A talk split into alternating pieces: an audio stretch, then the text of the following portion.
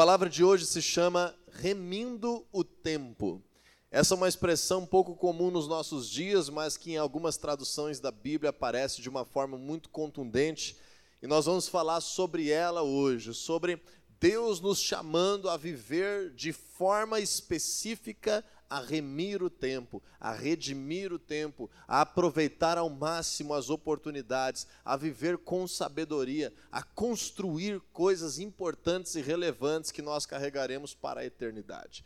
Em Efésios capítulo 5, versículos 15 e 16, diz assim a palavra de Deus: Tenham cuidado com a maneira como vocês vivem que não seja como insensatos, mas como sábios, aproveitando ao máximo cada oportunidade, porque os dias são maus. Cutuca aí o teu irmão diz assim: tenha cuidado com a maneira como você vive.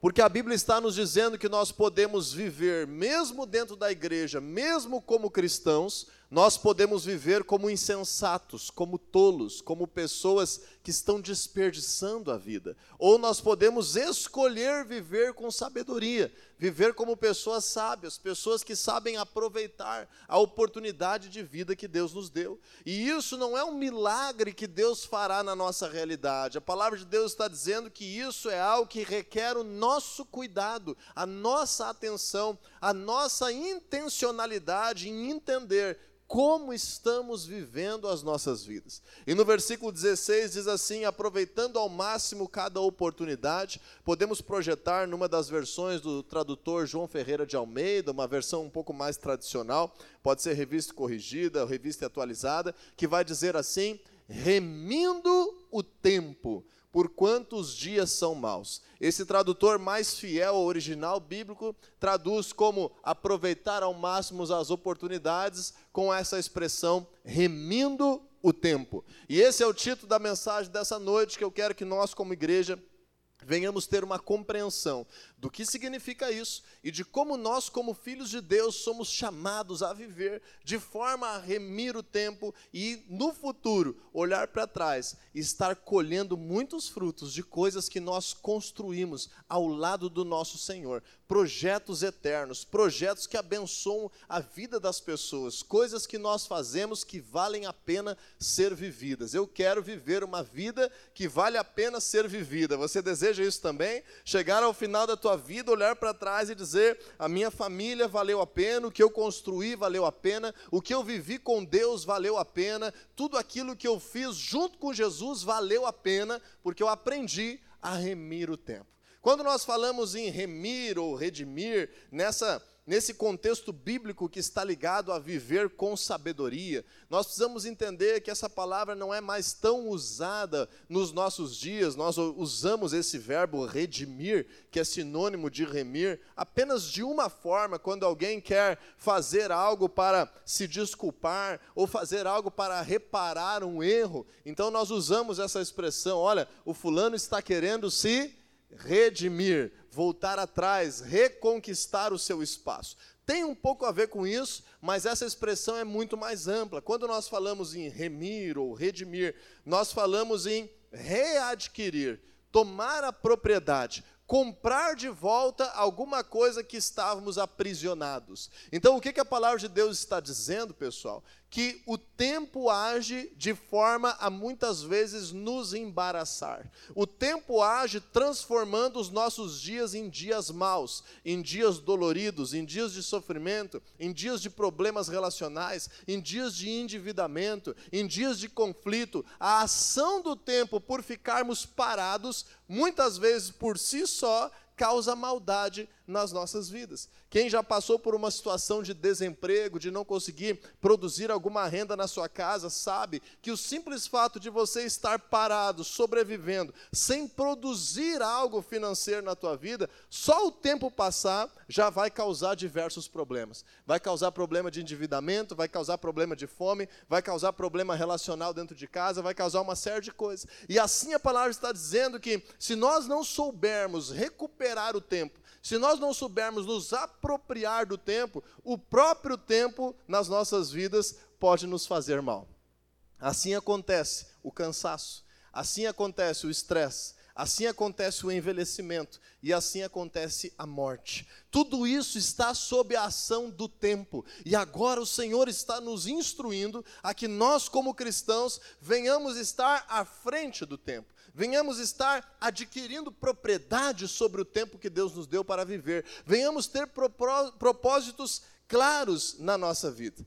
Então eu posso te dizer claramente que Satanás quer roubar o nosso tempo tornar os nossos dias maus. Inclusive, existe uma entidade espiritual que muitas pessoas cultuam ao nosso redor, chamada tranca-rua, em que as pessoas fazem oferendas a uma entidade espiritual simplesmente para trancar os caminhos de outra pessoa com quem não se tem afinidade. Para você entender como que a realidade espiritual tem a ver com o bom proveito do nosso tempo e a liberação para nós crescermos e vivermos dias de abundância nessa terra. Quando nós paramos para pensar nisso, se você puder, abre a tua Bíblia lá no livro de Hebreus, mais no finalzinho da Bíblia, capítulo 12, versículo 1. Daqui a pouquinho nós vamos chegar lá. Enquanto você abre, eu gostaria de te dizer que nós, então, como cristãos, devemos trabalhar para usar o tempo em nosso favor e não sucumbir ao mal que o tempo causa naturalmente. As, pessoas, as pessoas muitas vezes imaginam o tempo como se fosse algo que acelera, como se nós estivéssemos numa esteira que acelera para frente. Então passa a semana inteira e a pessoa diz assim: Olha só que coisa, a semana passou tão rápido, os dias passaram tão rápido e eu não consegui fazer nada. E a pessoa parece que fica feliz porque viveu uma semana inteira e não conseguiu fazer nada olha para trás no final do ano e diz: Olha, como que o ano passou rápido, meu Deus, esses dias estão tão corridos, olha como a vida está passando rápido, e fica impressionada e gostando de que o tempo vem agir na sua vida, impedindo de que produza, impedindo que realize os seus sonhos, impedindo de que traga bênção para a sua casa, impedindo de que transforme a sua realidade. Então, na verdade, o tempo não nos empurra para frente. O tempo nos puxa para trás, o tempo nos leva para a morte, o tempo nos leva para o envelhecimento, o tempo nos leva ao desgaste, o tempo nos leva ao cansaço. O tempo causa os nossos dias maus se nós não tivermos o poder de Deus para superar ele, para estar à frente, para viver propósitos extraordinários. Quando nós paramos para pensar nisso, nós começamos a dar valor a cada dia das nossas vidas. Pessoas que enfrentam doenças terminais, pessoas que escapam de acidentes, pessoas que estiveram entubadas, começam a entender a sua vida de uma nova perspectiva, a atenção, o cuidado com os seus dias de uma nova forma. Não deixe o tempo te causar um mal irreversível para passar a valorizar os dias de vida que Deus te deu. E quando nós falamos sobre isso, então, o tempo sim, ele pode ser comparado como uma esteira, mas uma esteira que nos leva para trás. Então, o hoje, se você ficar parado no hoje, amanhã aquilo que você fez virou passado. Se você ficar estacionado no hoje, amanhã isso já não vale mais. Que quando você está parado, você na verdade está regredindo. Quando você está andando devagar, você na verdade está ficando no mesmo lugar. E para que nós venhamos avançar e construir coisas nas nossas vidas, o que, que nós precisamos fazer? Correr à frente do tempo. Então, em Hebreus capítulo 12, versículo 1, eu quero desenvolver aqui o primeiro ponto dessa ministração dessa noite, para que nós venhamos remir o tempo, para que nós venhamos viver remindo o tempo. O primeiro aspecto é Resolva aquilo que ficou para trás. Resolva pendências que estão te embaraçando, que estão te travando, que estão te atrapalhando de construir algo na tua vida. Hebreus 12, 1 diz assim: Portanto, também nós, uma vez que estamos rodeados por tão grande nuvem de testemunhas, livremo-nos de tudo que nos atrapalha e do pecado que nos envolve e corramos com perseverança a corrida que nos é proposta. Diga aí comigo, para correr o que Jesus propõe a mim, diga aí com vontade, para correr o que Jesus propõe a mim, eu preciso me livrar daquilo que me atrapalha e do pecado que me envolve. Então, o pecado e o embaraço nas nossas vidas são coisas que nos prendem de avançar, de estar à frente do tempo, de construir, de edificar coisas nas nossas vidas. É por isso que a palavra de Deus tem um princípio muito claro. Por exemplo, o princípio de nós estarmos nos arrependendo das práticas que nos afastam de Deus, nos arrependendo de práticas pecaminosas. E o que significa nos arrepender? Nós estarmos mudando o rumo disso, nós estarmos agora olhando para esse pecado, percebendo que ele nos faz mal e mudando os rumos, como Jesus falou para tantas pessoas: agora vá e não peques mas, por que, que Jesus fala isso? Não é para colocar a pessoa dentro de uma regra, não é para colocar a pessoa debaixo de uma ordem, para poder castigar a pessoa caso ela peque de novo. É porque quando nós pecamos intencionalmente, nós estamos enredando as nossas vidas espiritualmente e nos impedindo a nós mesmos de crescer. Tem muito se dito hoje sobre a autossabotagem, e isso é uma sabotagem espiritual, quando nós sabemos coisas que espiritualmente nos aprisionam e não nos livramos delas. O Senhor está nos ensinando que nós precisamos nos livrar daquilo que nos atrapalha e do pecado que nos envolve. Então, tem coisa do nosso passado, que são ações pecaminosas, que nós temos que nos arrepender, aprender da palavra de Deus, mudar os rumos, mudar os hábitos, mudar as atitudes e começar a construir de forma diferente. Agora tem coisa que não é pecado. Tem coisa que é coisa que nós estamos enredados, que nós estamos emaranhados, que nós estamos atrapalhados e estamos vivendo os nossos dias a partir de situações passadas.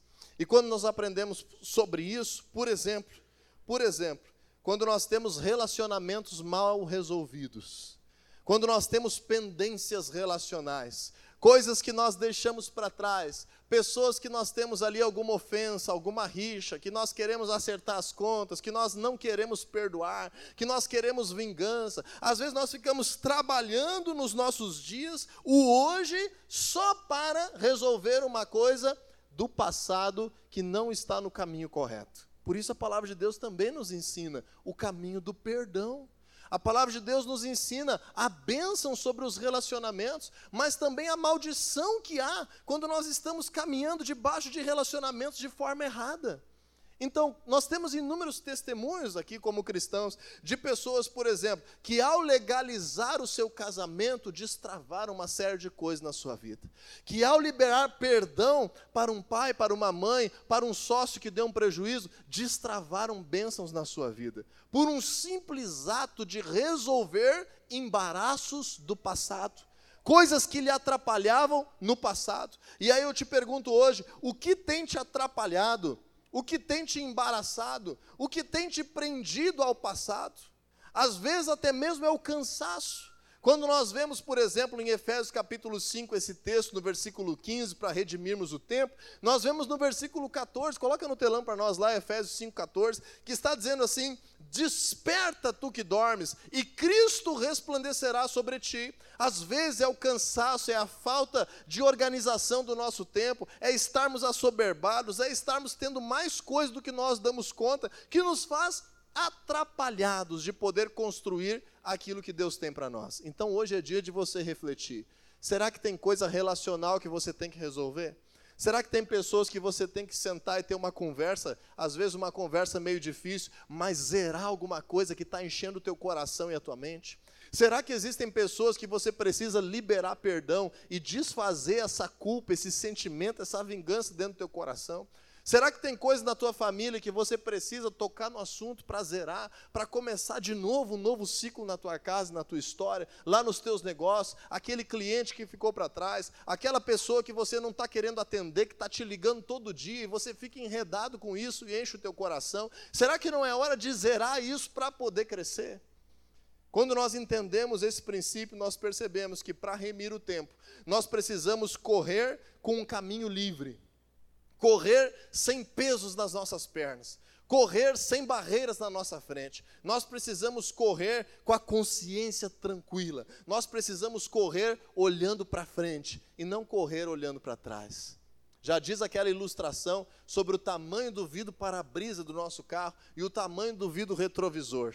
Essa é a proporção que nós precisamos ter. E muitas vezes nós estamos olhando para frente com o retrovisor e tão para-brisa desse tamanho, só olhando para o passado, só remoendo mágoa, só causando coisas, só resolvendo picuinha do passado. Precisamos nos livrar daquilo que nos atrapalha para poder remir o tempo nas nossas vidas. Muitas vezes também o passado, o tempo que, que nos atravessou, faz com que nós venhamos ficar sem capacitação para avançar.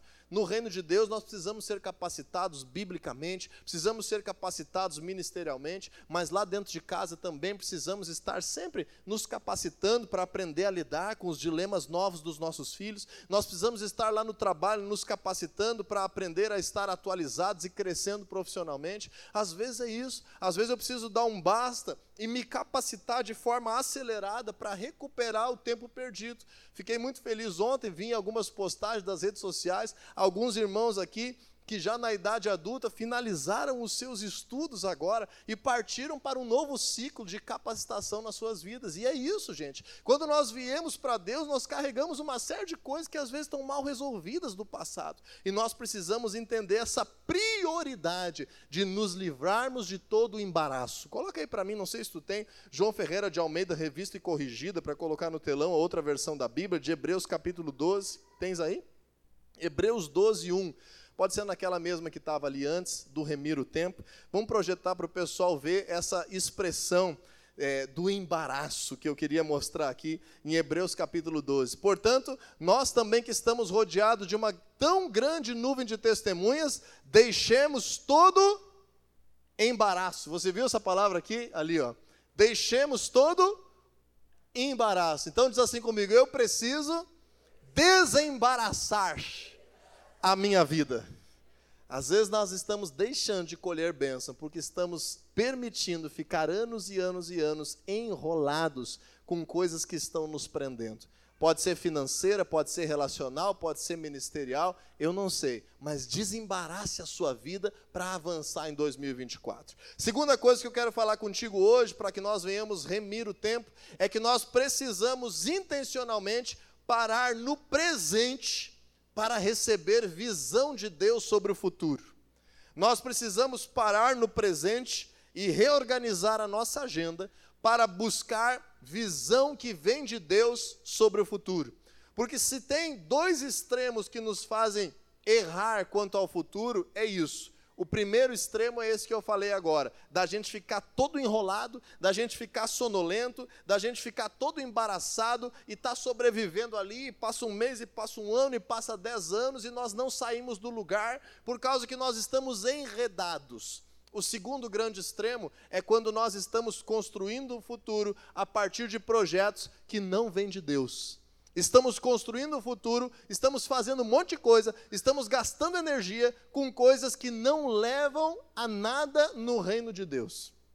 Logicamente, Deus nos chama a sobreviver, Deus nos chama a prosperar, Deus nos chama a fazer coisas que têm a ver com o desenvolvimento de áreas que o Senhor nos dá talentos e dons, nem tudo que vem de Deus está dentro da igreja. Tem muita coisa que vem de Deus para nós que está do lado de fora da igreja. Mas às vezes nós estamos gastando toda a nossa energia com coisas que não vêm de Deus.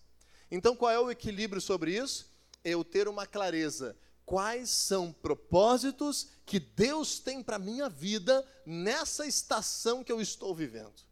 Quais são visões, esperanças claras que a palavra de Deus me dá o aval para este momento que eu estou vivendo? Como eu posso enxergar o meu futuro aliançado, alinhado à palavra de Deus? Então, isso nós precisamos nos preocupar no hoje.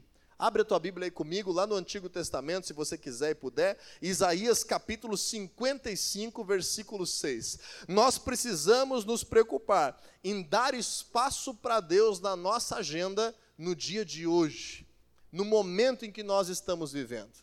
Se livrar do embaraço que nos prende e, ao mesmo tempo, ter clareza que aquilo que nós estamos fazendo tem bênção de Deus para que nós não venhamos nos arrepender lá na frente. Quantos de nós aí já não nos arrependemos de coisas que nós investimos tempo das nossas vidas? Relacionamentos errados, é, propósitos profissionais errados, propósitos motivacionais errados. Quantas coisas que nós acabamos patinando por estar no, na rota errada. Diz ali a palavra de Deus em Isaías 55, 6: Busque o Senhor enquanto é possível achá-lo, clamem por ele enquanto está perto. E quanto que é possível achar o Senhor, gente? Quando que ele está perto? Enquanto você está vivo.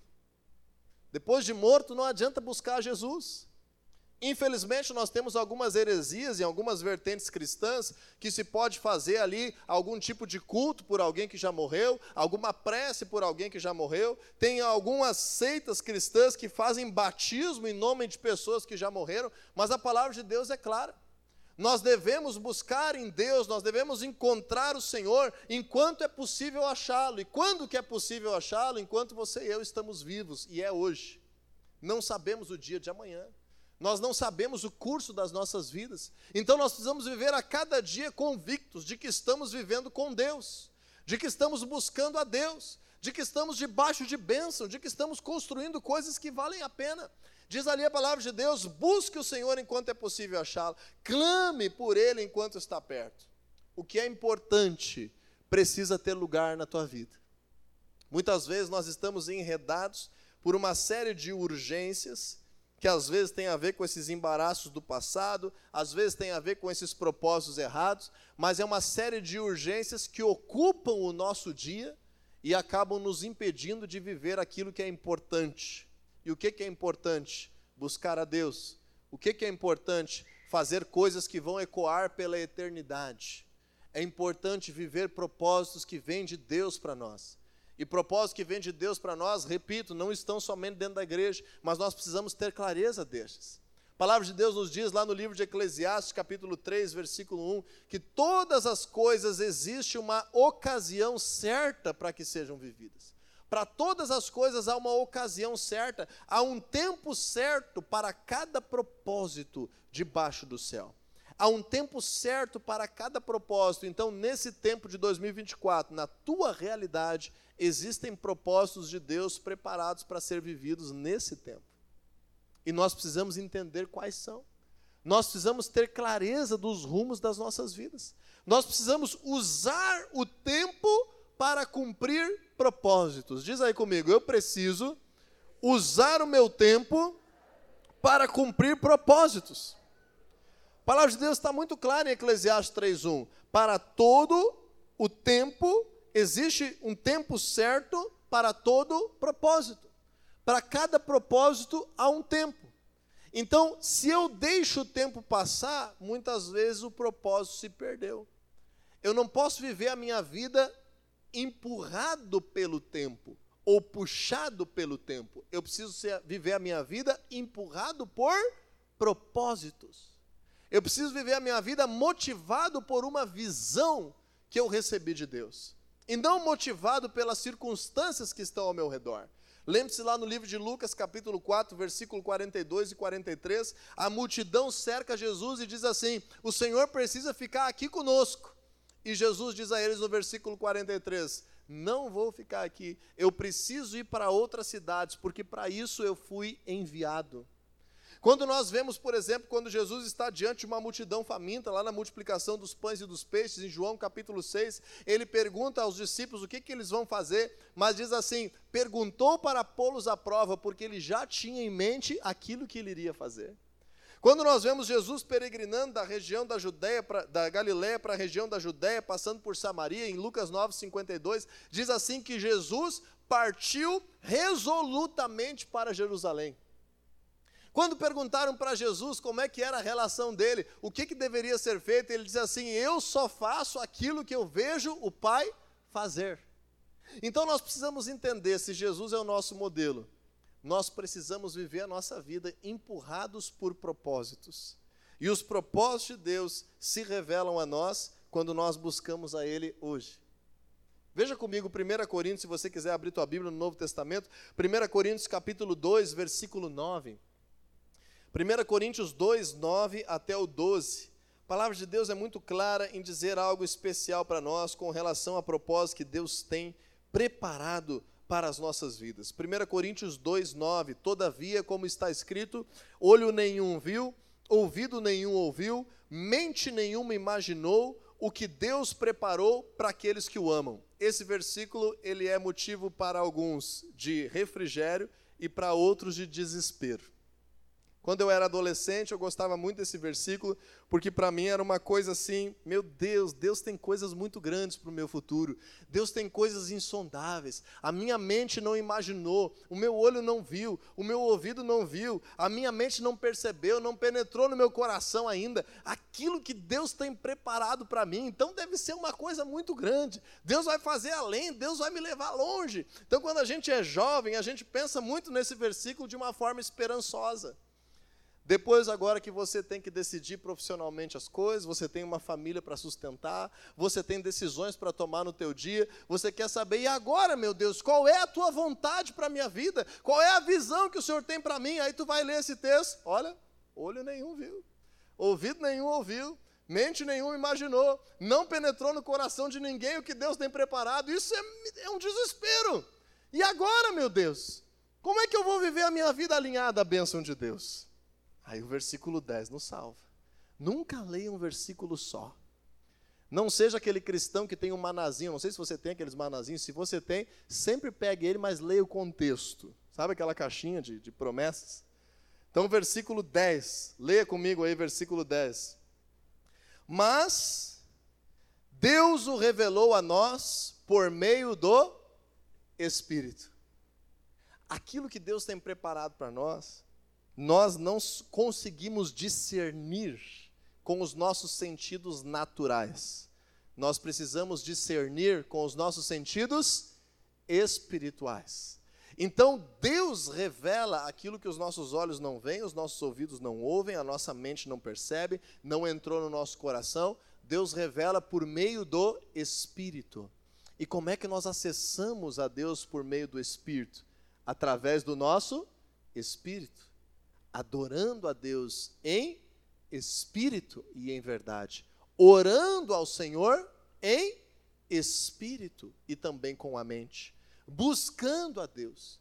Então é muito importante ter tempo na agenda para Deus, para que por meio dessa busca comece a vir do Senhor, comece a se abrir as portas corretas, vão se fechar outras, vai acontecer algumas coisas, vai receber conselho no discipulado, vai receber instrução da palavra de Deus, vai ter insights do Espírito Santo no momento de oração. Deus pode falar contigo através de sonhos, o Senhor pode se manifestar de tantas formas, mas só vai ser revelado a você propósito de Deus se você buscar a Deus, se você se interessar em dar espaço para o Senhor na tua agenda.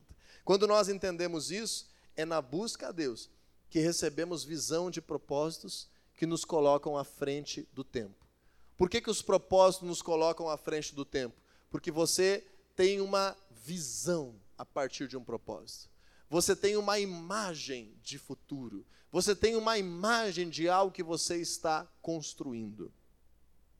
Quando você está namorando a menina, e tem agora o propósito de casar, você está construindo algo. Agora você está num relacionamento sem propósito, vai dar problema ali na frente. Quando você está numa profissão que você tem o propósito de crescer, de aprender, você está construindo dia após dia. Agora você está todo dia indo para um lugar trabalhar que você não quer estar lá, vai dar problema ali na frente.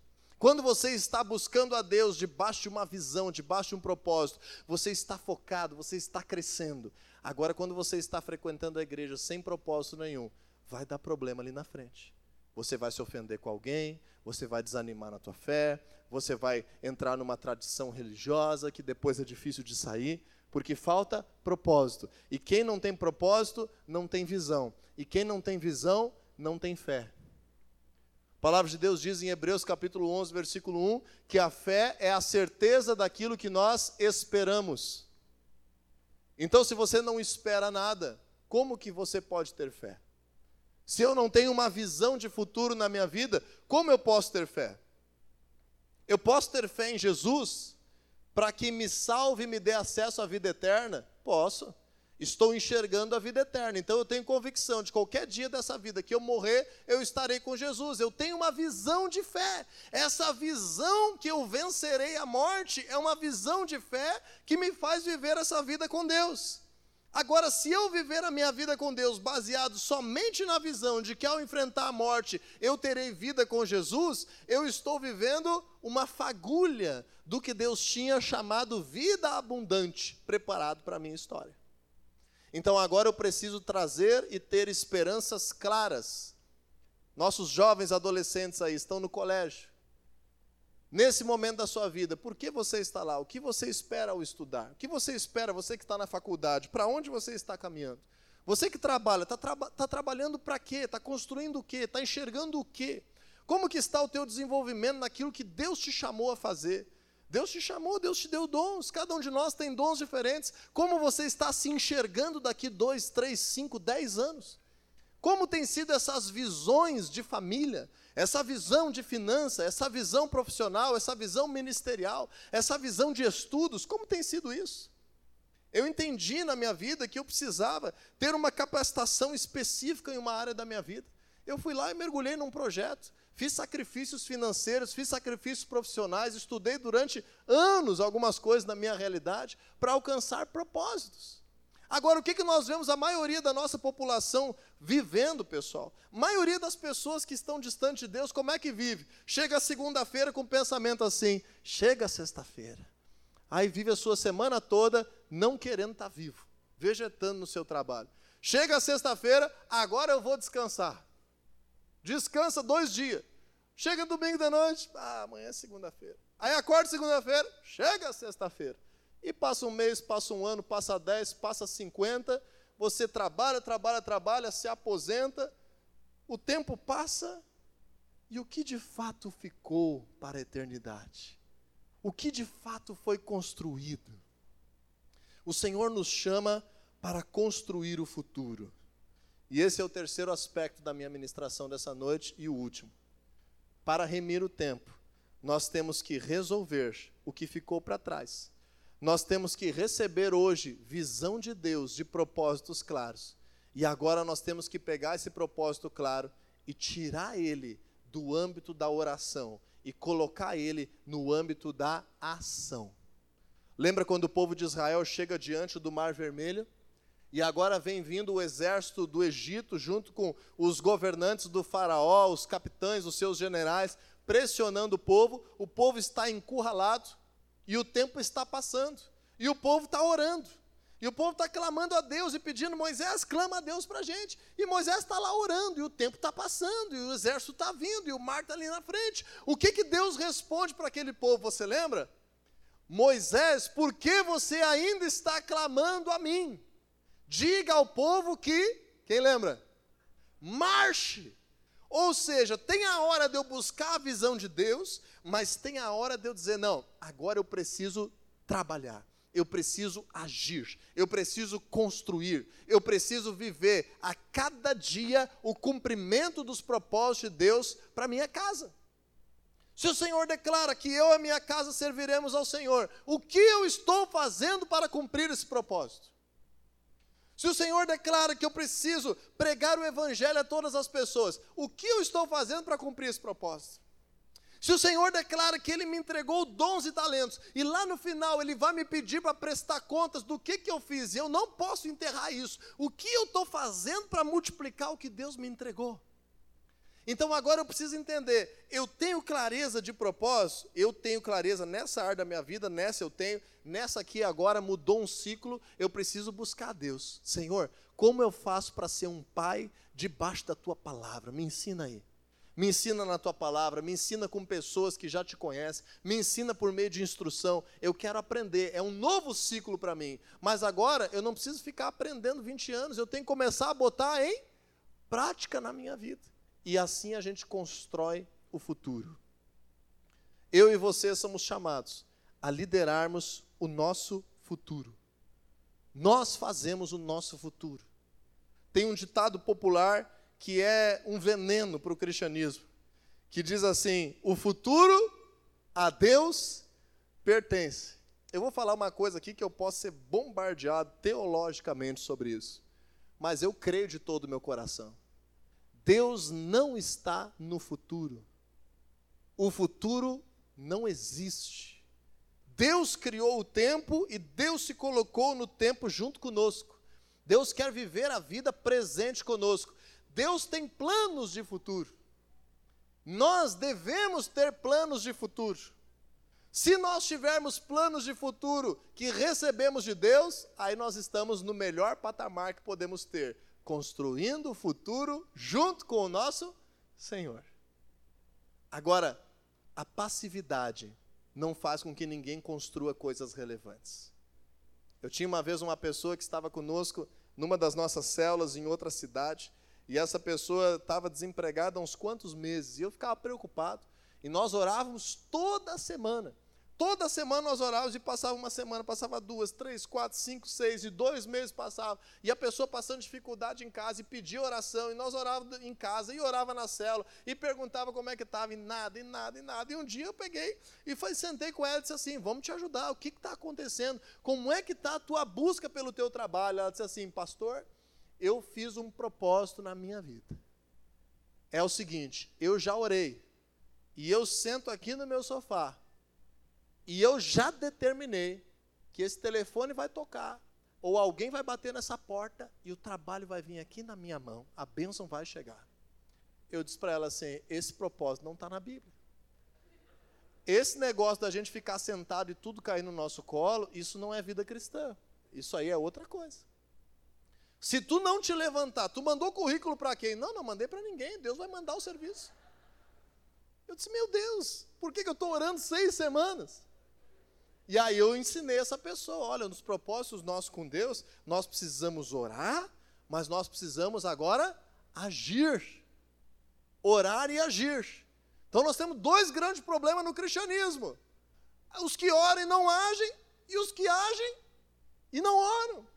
É simples. Nós precisamos render a nossa vida a Deus, resolver o embaraço do pecado, do passado, e agora construir o futuro.